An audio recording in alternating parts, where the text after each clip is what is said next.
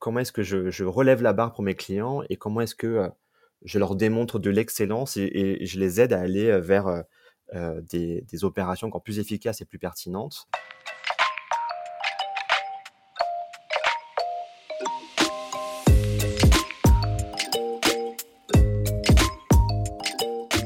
Bonjour et bienvenue dans CSM Co, le podcast du succès client et de ceux qui le font. Pour ce huitième épisode, j'ai le plaisir d'accueillir Lionel Pereira, qui est Head of Friends Client Solutions chez LinkedIn Marketing Solutions et vous avez bien entendu, j'ai bien dit Client Solution et non pas Customer Success. On va parler d'un rôle au titre un petit peu différent, donc même si l'acronyme CSM est bien le même. Et vous verrez qu'il y a beaucoup d'autres points communs entre ces rôles qui sont euh, assez proches. Euh, outre cette discussion plutôt sémantique, j'avais envie d'évoquer avec Lionel le sujet du recrutement dans une équipe CSM. On le sait, il n'y a pas vraiment de formation spécifique et euh, comme il me l'a dit lors de la préparation du podcast, recruter un CSM, c'est un peu chercher le mouton à cinq pattes. Alors j'ai voulu en savoir un peu plus sur le sujet, comprendre les compétences qui étaient recherchées pour ce type de poste, mais aussi évoquer le sujet de la diversité qui lui est cher, et vous allez comprendre pourquoi dans cet épisode qui démarre maintenant. Bonjour, euh, bonjour Lionel, bienvenue dans le podcast, je suis ravi de t'avoir avec moi. Bonjour François, merci, je suis ravi d'être là. Merci encore euh, d'avoir pensé à moi. Eh bien, écoute, avec plaisir. on va démarrer, on a plein de choses à, voir ensemble. On va parler euh, notamment un petit peu de ce qui fait euh, quelque part un bon CSM, comment on, recrute des CSM, etc. On a un beau, un beau programme. Mais avant de, démarrer, de rentrer dans ces sujets-là, bah, je vais tout simplement te demander de te présenter et nous parler un peu de ton parcours. Yes, bah, avec plaisir. Bah, Lionel, ça tu le sais déjà, donc j'ai 38 ans. 15 ans d'expérience dans le digital, quand je, quand je commençais à réfléchir à ça, ça commence à piquer 15 ans. Je me souviens de l'époque où je disais 10 ans, c'était il y a 5 ans. C'était il y a 5 ans. Exactement.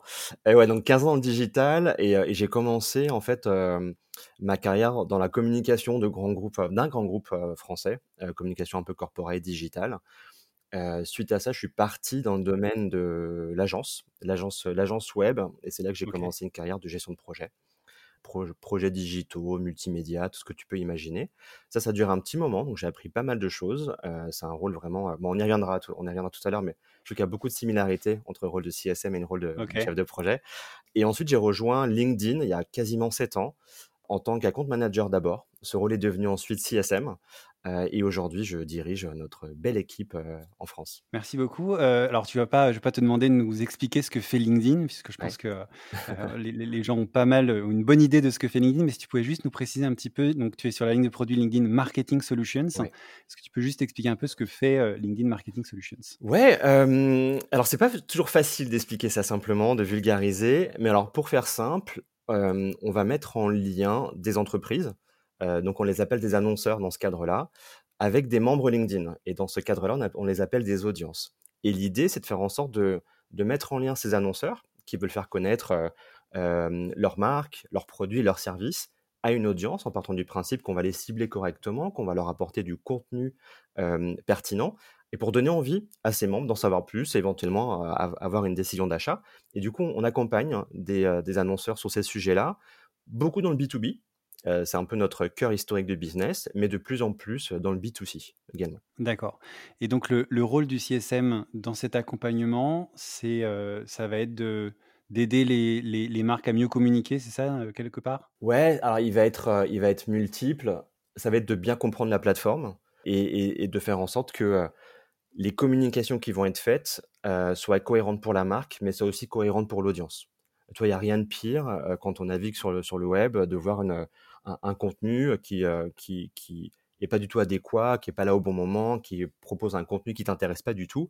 Et notre objectif, l'équipe de CSM, c'est de faire en sorte que de minimiser les chances que le mauvais contenu arrive à la mauvaise personne et du coup de faire tout l'inverse. Ok. Alors on parle de, de CSM un peu depuis, depuis mmh. tout à l'heure. Il y a un point sur lequel je voudrais revenir avec toi. On avait eu une discussion sur ce sujet-là il, il, y a quelques mois à l'occasion d'un meet-up CSM qu'on avait organisé chez LinkedIn. C'est que CSM dans, dans ton équipe, ça ne veut pas dire Customer Success Manager, ça veut dire Client Solution Manager. et on avait eu un petit échange sur un peu les, les différences entre, entre les deux ou les non-différences, je ne sais pas, tu vas, tu vas nous dire. Et donc voilà, l'idée c'était un peu, si tu pouvais nous expliquer ce que tu vois toi justement comme différence ou pas entre le CSM Client Solution Manager et le CSM Customer Success Manager? Ouais, c'est une, une, bonne question et c'est vrai qu'on en a souvent discuté ensemble. Euh, Et en fait, j'ai pas mal évolué sur ce sujet. Euh, j'ai commencé. Ah. Ouais, ouais. Au départ, je pensais que c'était des rôles qui étaient, euh, qui étaient assez différents. Et ben, tu sais quoi, dans les faits, c'est des rôles qui sont très proches. Ils ont, ils ont une. euh, alors, ils partagent un acronyme, certes. Ils ont une différence principale. Et tout le reste, ça reste de la similarité. C'est vraiment des rôles assez proches. Et, euh, et je, je vais te dire un peu comment, comment je l'imagine. Et moi, c'est un rôle que, que j'adore, qui me passionne, parce que je le trouve très riche et très stimulant, euh, parce qu'il y a énormément de choses à faire. Un CSM parle avec beaucoup d'interlocuteurs, et c'est ce qui fait la richesse, parfois sa complexité, mais pour moi, c'est beaucoup sa richesse. Et, et je le vois beaucoup comme un rôle de... euh, de- et d'ailleurs, c'est pour ça que je disais ça tout à l'heure, je décrivais le rôle de... Je disais qu'il y avait une similarité pour moi entre un rôle de chef de projet et CSM, et je me vois à l'époque décrire un rôle de chef de projet comme un chef d'orchestre. Et je pense qu'on peut faire la même analogie avec, avec un rôle de CSM.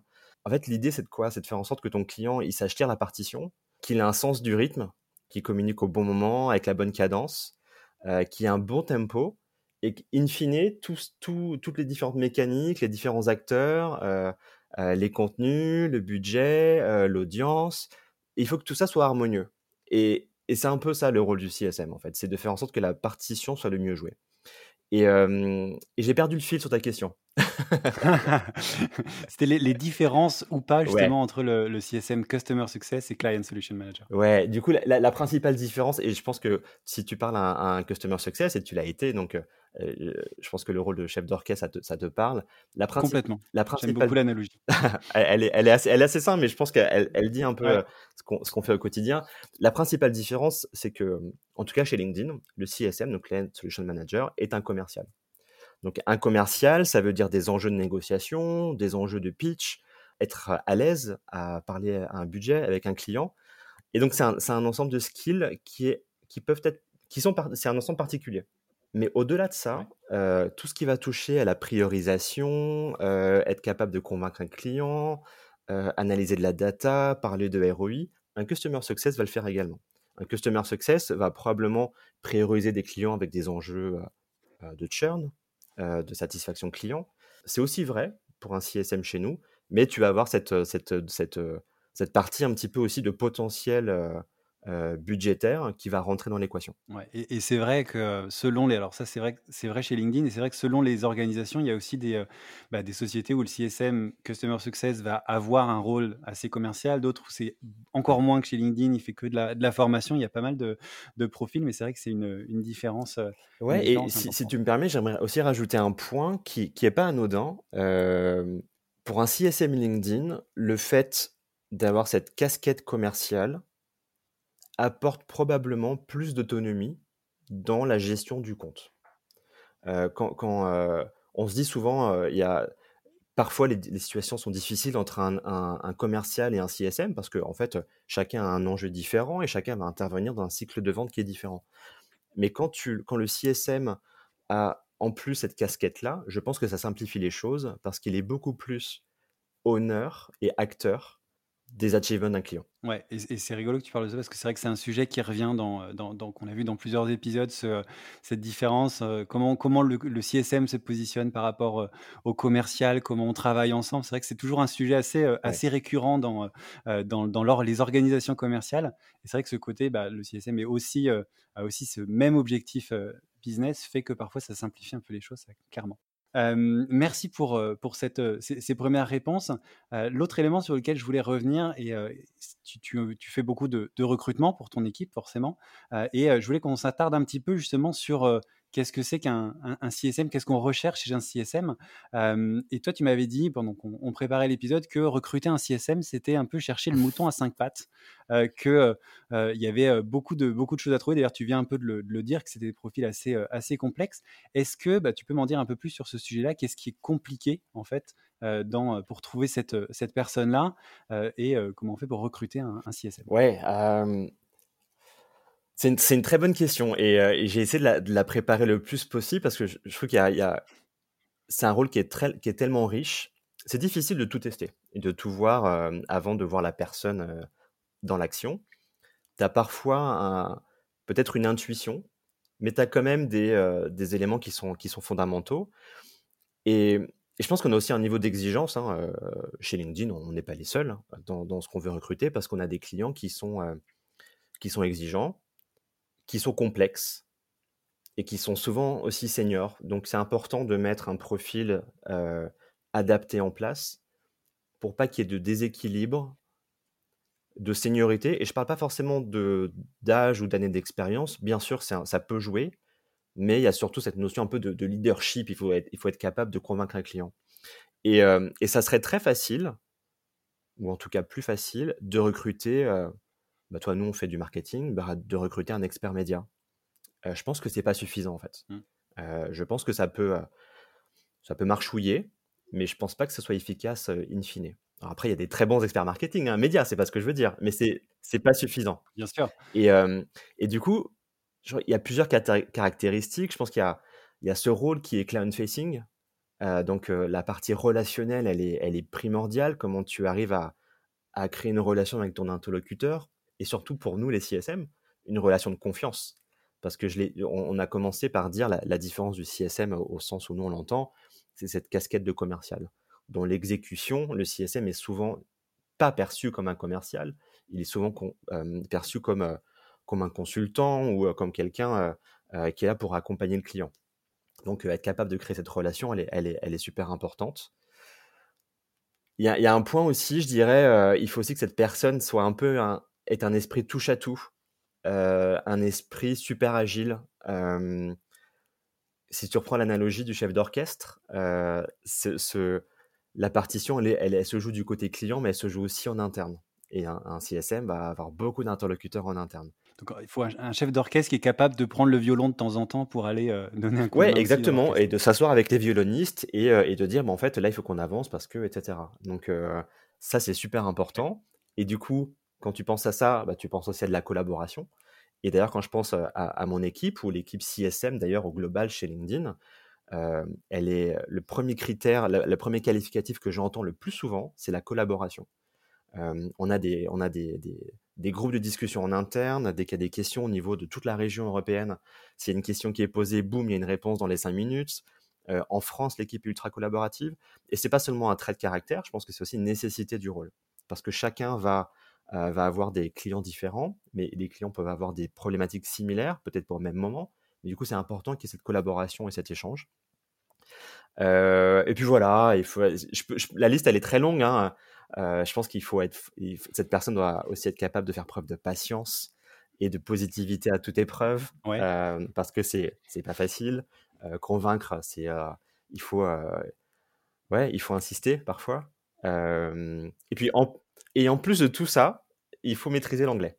Et alors c'est de plus en plus facile, enfin et, courant, je veux dire, mais ça rajoute une contrainte complémentaire. Et, et en fait, tout ce que je t'ai dit là, ça, peut, ça peut ressembler à du, à du bon sens, peut-être, mais en fait, c'est difficile de mettre tout ça dans, une, dans un même individu, ou en tout cas, qu'un individu te le démontre. Parce que voilà, tu vois, c'est deux choses différentes. Il y a aussi l'exercice de l'entretien, où on essaie de faire en sorte que la personne soit le plus valorisée possible. Mais tester tout ça avec quelques heures d'entretien, c'est compliqué.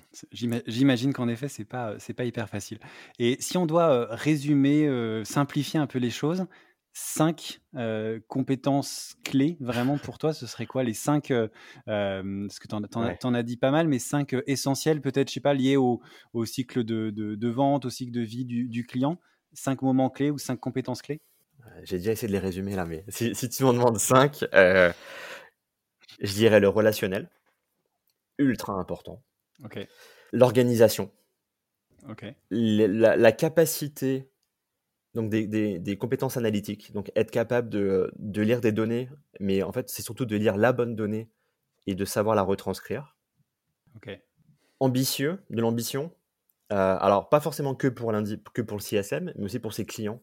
Comment est-ce que je, relève la barre pour mes clients et comment est-ce que euh, je leur démontre de l'excellence et, je les aide à aller euh, vers des, des, opérations encore plus efficaces et plus pertinentes. Et ma cinquième le mot qui me vient, c'est débrouillard, c'est un peu moche. Euh, je dirais de l'agilité. Je dirais être, être super agile. Ouais. Ah, tu vois, il y en a, y en a que tu n'avais pas, pas forcément mentionné euh, quand tu, parlais du mouton à cinq pattes, donc c'est bien que. Mais tu vois, là, je t'ai pas cité, par exemple, la compétence commerciale.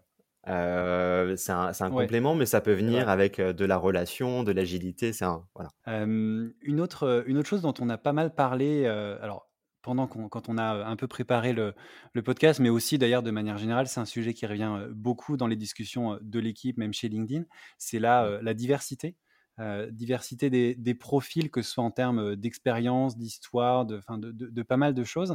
Euh, et, et, je voulais creuser un peu là-dessus et savoir qu'est-ce que ça veut dire pour toi, diversité?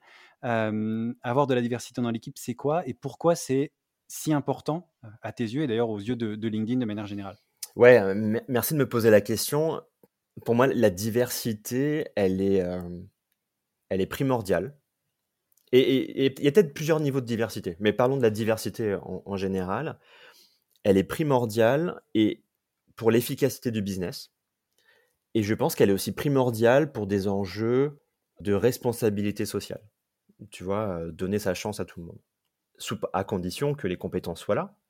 Mais il faut, que, Bien sûr. Il, faut, il faut pouvoir avoir l'esprit ouvert à, à des parcours différents, des origines différentes, parce que ça va constituer une, super équipe. Et en fait, euh, dès le départ, dans l'équipe CSM que, je dirige, j'y suis depuis un petit moment, donc j'ai même avant, avant de la diriger, j'avais contribué au recrutement, mais ce qu'on a toujours essayé de faire, c'est un peu la diversité des compétences. Et je te disais tout à l'heure, et peut-être que ça vient de là, ça peut être très facile de recruter un expert média si tu ne regardes que ça. Et on pourrait se dire que dans notre écosystème, parce qu'on travaille avec les agences médias, on travaille avec les annonceurs. Bah, c'est bon, on recrute, bah, on va regarder dans les agences médias, on recrute un, trader ou on recrute quelqu'un qui, a un rôle similaire chez l'annonceur. Et ça peut être une bonne, ça peut être une bonne idée. Hein. Mais si tu fais que ça, tu vas avoir des copycats les uns des autres qui vont avoir les mêmes habitudes. Peut-être elles ont fait les, elles ont fait les mêmes écoles. Euh, et peut-être qu'elles vont avoir la même façon de penser. Et je trouve que c'est la pire des situations. Parce que ce que j'aime dans notre équipe aujourd'hui, c'est qu'on a des gens qui viennent de profils très différents.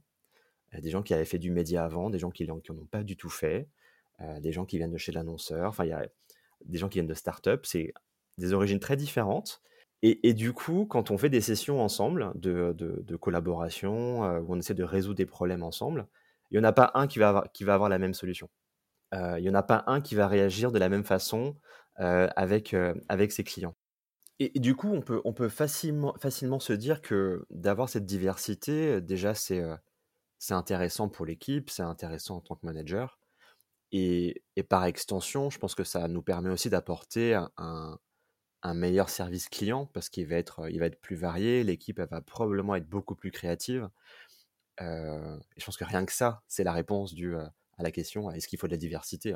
Je pense que c'est difficile de dire non, mais il n'y a, que du positif. Après, il y a toute une autre partie de la diversité euh, dont on n'a pas encore parlé euh, et qui est aussi importante et qui est, vraiment pas simple, euh, mais qui est très importante. On l'a parlé, on en a un peu parlé tout à l'heure. toi, on peut parler de diversité d'origine, on peut aussi parler de diversité bah, de milieu social, d'orientation sexuelle, d'âge, de personnalité, toi, introvert, des personnes introverties aux personnes extroverties. Comment tu fais en sorte d'être d'avoir les bras les plus ouverts dans ton recrutement pour faire, pour faire en sorte que ces personnes qui pourraient se sentir différentes se sentent la bienvenue dans l'équipe et du coup elles aient envie de postuler et que toi tu, euh, tu aies euh, tes horizons assez ouverts pour euh, les accueillir. Et une fois qu'elles sont là, comment est-ce que tu fais pour qu'elles s'y sentent bien? Toi qui as un sentiment d'appartenance à l'équipe et qu'on fasse un peu attention à, peut-être au style de communication, aux, messages qui vont être envoyés, que tout le monde se sente le plus inclus possible. Et en vrai, c'est pas simple du tout, parce que c'est des sujets qui peuvent être touchy, mais quand tu commences à réfléchir à ça, et on, le fait de plus en plus, et eh ben tu, parfois tu, peux te sentir un peu compte, ah putain, j'ai dit ça à ce moment-là, ça a pu être perçu différemment, peut-être que mon message il s'est perdu par la forme. et, et voilà, et c'est super important, et pour moi ça participe de la, de la nécessité d'une équipe diverse. Et, je trouve ça passionnant et je pense que ça permet aussi à l'équipe et à l'entreprise d'être la plus épanouie possible et, en plus la plus efficace. Ok, merci beaucoup. C'est vrai que c'est un, sujet hyper important et, et- et- et c'est vrai que travailler avec des personnes bah, différentes, que ça apporte de, la diversité et comme tu dis, ça apporte de la diversité et de la valeur à l'équipe, aux clients et en fait tout le monde est tout le monde est finalement gagnant gagnant dans cette diversité. Euh, avant de finir avec les, les deux dernières questions qui sont les mêmes, tu le sais, euh, tu as Ouais. écouté le podcast pour euh, pour tout le monde. euh, j'avais une, une- une dernière question un peu pour se, se projeter. Euh, on sait que le, le métier de CSM, les produits sur lesquels on travaille, les process, tout ça, les clients, c'est un monde qui évolue hyper vite. hein. Il y a beaucoup de changements, il y a beaucoup de choses qui, qui se passent.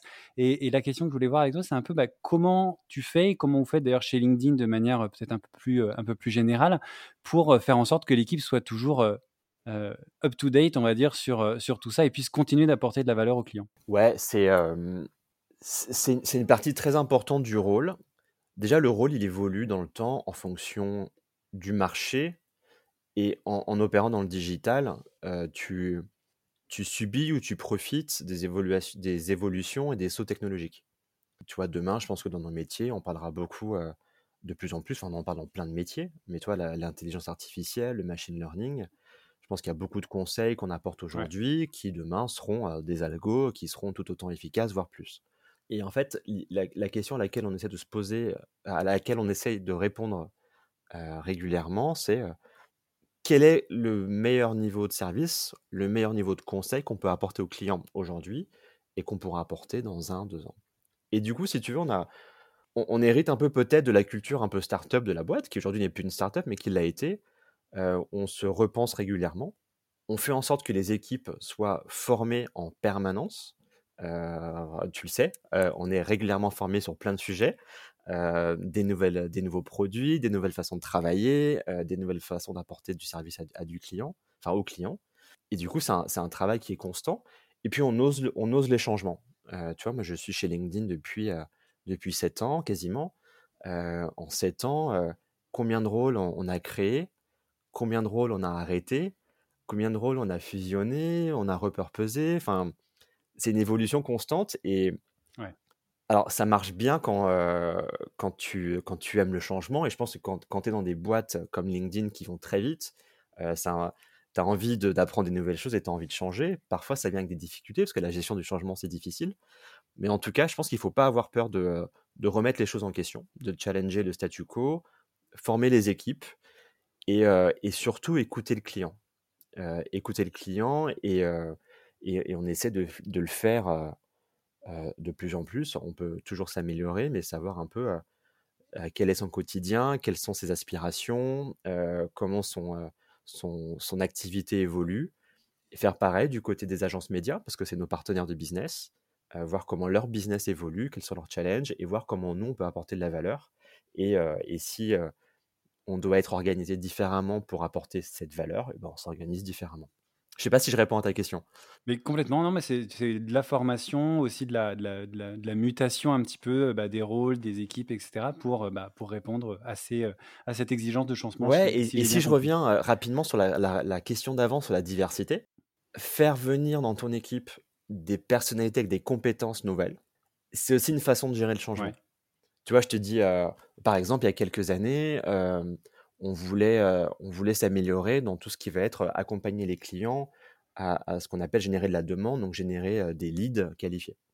Mais dans notre équipe, on a réalisé que même si on savait en parler, on n'avait pas d'experts, on, pêchait un petit peu de ce côté-là. Et bah depuis, ça a beaucoup évolué. On a fait venir des gens qui avaient cette, expertise-là. Et en fait, cette expertise, du coup, elle a, elle elle s'est diffusée dans le reste de l'équipe. Et du coup, c'est aussi comme ça qu'on essaie d'évoluer. Ok, ok. Très, bonne, euh, très bon complément sur, euh, sur cette question, en effet, c'est hyper important. Euh, on arrive à la, à la fin de, de l'épisode avec les deux dernières questions bah, récurrentes. Euh, la première, c'est sur les outils. Quels sont les outils que tu utilises, alors soit toi, soit l'équipe, même de manière générale, pour, bah, pour faire au mieux ce, ce, ce job Et on passera après aux Ouais. recommandations. Euh, hmm. C'est pas une question facile, les outils, parce que j'en change régulièrement. Il y en, il y en Puis a il y en a beaucoup. Euh, Je suis quand même un gros adepte des spreadsheets. Je trouve que pour, Ok. je, je suis quelqu'un qui, qui aime se prendre des décisions basées sur de la data. Et du coup, euh, quand j'ai été CSM ou comme là, je, en pilotant le business, beaucoup de décisions sont, euh, sont faites sur de la data, les évolutions d'un client, euh, ce qui va, ce qui va pas. Et du coup, je t'avoue que les spreadsheets, des dashboards de monitoring du business, alors c'est mon quotidien aujourd'hui, mais ça l'était déjà à l'époque quand je gérais des clients directs. Et un outil que j'utilise beaucoup, mais c'est un, peu old school, ça s'appelle Feedly. c'est un agrégateur RSS à l'époque des Google Reader pour ceux qui, connaîtraient. Et en fait, je m'abonne à plein de sites. et en fait, cette application me permet en, en, un coup d'œil sur mon PC, sur, le, sur mon iPhone, de, de, voir un petit peu quelles sont les news. Et j'ai des news sur plein de choses. C'est très tech, un peu média, mais pas tant que ça finalement. C'est plutôt de me tenir au courant des avancées technologiques et des grandes tendances. Donc je me, je, me, sers beaucoup de ça. Et, et après, quand on parle de to-do list, j'ai tout essayé et en fait, ça j'y arrive pas. Et, et, là, je suis revenu à un truc très old school, un calepin avec, je vais faire mes to-do list à la main parce qu'en fait, j'ai réalisé que ouais, toutes les, les Evernote, toutes les différents outils de prise de notes ou de to-do list, j'arrivais pas à les suivre. Pas très, pas très digital. J'avoue que je suis assez fan d'Evernote, mais assez fan d'Evernote, mais le, le, calepin reste quand même une valeur sûre, en effet. Donc là, sur un, sur un podcast en 2020, j'ai recommandé le calepin, tout va bien. ouais, non, mais c'est normal, on est bien, on est confortable. Euh, et pour, euh, pour finir, la partie bah, recommandations, si tu as des, euh, des recos de, bah, mmh. d'autres podcasts, de livres, de, d'articles ou autres que, que, que tu as lu, que tu as vu, qui t'inspirent et que tu voudrais partager, ouais, c'est bon. Ah, j'ai pas mal réfléchi à cette question parce que je savais qu'elle allait arriver. Et, je pense que ce qui peut être plus utile, et, tu connais ma passion pour les podcasts, déjà merci de contribuer à l'écosystème des podcasts. Et, cette reco, je, l'ai déjà faite à l'équipe, mais pour moi, elle, est, elle, elle, a été la, la, plus. Ce contenu a été pour moi le plus utile des contenus que j'ai pu lire ou écouter ces, dernières, ces, dernières, ces derniers mois, ces dernières années. En fait, je vais te parler d'un seul podcast, qui est le podcast de, de Mathieu Stéphanie, qui est Génération Do It Yourself. Et en particulier deux épisodes. Et il faut garder à l'esprit que écouter Génération Do It Yourself, c'est un investissement. Parce que le parti pris, c'est d'avoir des épisodes très longs, qui durent parfois deux heures. donc il faut prendre le temps de, les écouter. Mmh et, et, ce que j'aime bien, c'est qu'il a. Il, fait des interviews de, personnalités très variées, du politique aux, dirigeants d'entreprise, enfin c'est sportif, c'est super intéressant. Et du coup, l'épisode qui a été pour moi la, porte d'entrée euh, chez euh, dans Génération de It Yourself, c'est l'épisode où il fait un entretien avec Philippe Gabillet, qui est, euh, qui est un professeur à, l'ESCP. Et en fait, pendant deux heures, Philippe Gabillet te parle de l'optimisme et de gérer sa chance. Et c'est un épisode qui est, qui est très dans le growth mindset, qu'on utilise régulièrement comme terminologie chez LinkedIn, qui est ultra positif et qui donne envie d'aller plus loin. J'ai adoré ça. Donc vraiment, je le conseille. Et le deuxième, c'est le, je crois que c'est le PDG de Lilia, donc c'est Cyril Chiche. Et, et, lui, il parle beaucoup de l'expérience client. Et à un moment donné, il parle du recrutement. Et, il dit grosso modo, dans le domaine du paiement, il faut que la confiance de ton client elle soit à 100%. Parce que tu vois, on parle de paiement. Si tu, je crois qu'il donne cette image. Si tu fais un virement de, je sais pas, de 50 euros à quelqu'un et que le destinataire reçoit 49 euros, il y a un problème. Peut-être qu'il y a un euro qui s'est perdu, mais il y a un problème et plus jamais la personne va utiliser Lydia. Et, il dit quelque chose de ce type-là. Il dit bah, pour les équipes, c'est pareil. Si ton équipe, elle opère à 100% euh, d'efficacité, etc., et que euh, tout d'un coup, tu as un élément qui arrive dans ton équipe, ou alors un, un, élément actuel, qui lui ne performe qu'à 90%, et en fait, il n'y a aucune raison pour que le reste de l'équipe ne baisse pas à 90% dans les mois qui viennent. Et je trouve ça super intéressant. De, Ça donne un peu un niveau d'exigence à, garder. Et c'est un peu, c'est très basique comme approche, mais ça a vachement résonné chez moi. Et je pense que c'est assez vrai aussi dans le rôle du CSM. on a cette, ce besoin d'excellence pour apporter la meilleure qualité de service au client. Un CSM est, là pour faire de la rétention business, bien entendu, mais elle, passe, elle passe pas exclusivement, mais beaucoup par la satisfaction client. Et du coup, si tu as une équipe qui opère pas, à 100%, bah, si tu prends un, certain risque. Donc, euh, donc écoutez cet épisode, il est, il est vraiment bien. Bah, merci beaucoup. Moi, alors, moi j'avoue que mon premier, euh, mon premier euh, génération Do It Yourself, c'était le, le, CEO de Dream. Ah, oui. Dans un tout autre style, mais interview hyper intéressante aussi. Donc, bah, écoute, merci en tout cas pour, pour ces recommandations et cette recommandation hyper détaillée de deux épisodes, particulièrement parce qu'il y en a beaucoup d'épisodes, comme tu l'as dit, ils sont, ils sont très longs aussi. Donc, en effet, c'est un investissement. Donc, c'est bien d'avoir tout de suite ceux qu'il faut aller écouter directement. Donc merci beaucoup et puis merci pour tout ce que tu as partagé bah, tout au long de, cette, de cet épisode. Je pense qu'il y avait beaucoup de choses hyper intéressantes pour, bah, pour des managers, des futurs managers, mais aussi pour des, pour des CSM, tout simplement, pour, puis même pour des clients, pour voir comment travailler avec des CSM. Donc, merci beaucoup pour, pour tout ça. Avec grand plaisir, François. encore une fois, merci pour l'invitation. J'adore ce que tu fais. C'est une super idée d'avoir créé ce podcast. J'ai écouté quelques épisodes. Et ouais, et je trouve que les, personnes que tu as choisi d'inviter apportent toute une perspective différente. voilà, super intéressant. Grand bravo François. Bah écoute, merci beaucoup et puis à, à très vite. Ciao, à bientôt.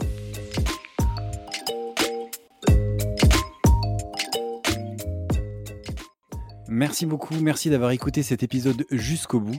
N'hésitez pas à le partager au maximum à votre réseau et bien entendu à vous abonner au podcast sur votre plateforme préférée. Si vous le souhaitez, vous pouvez également inscrire votre email à la liste de diffusion des épisodes que vous trouverez sur le site csmzanco.com. Rejoignez aussi la page sur LinkedIn pour plus d'infos sur l'univers CSM. Merci encore pour votre soutien et rendez-vous dans une semaine pour le prochain épisode.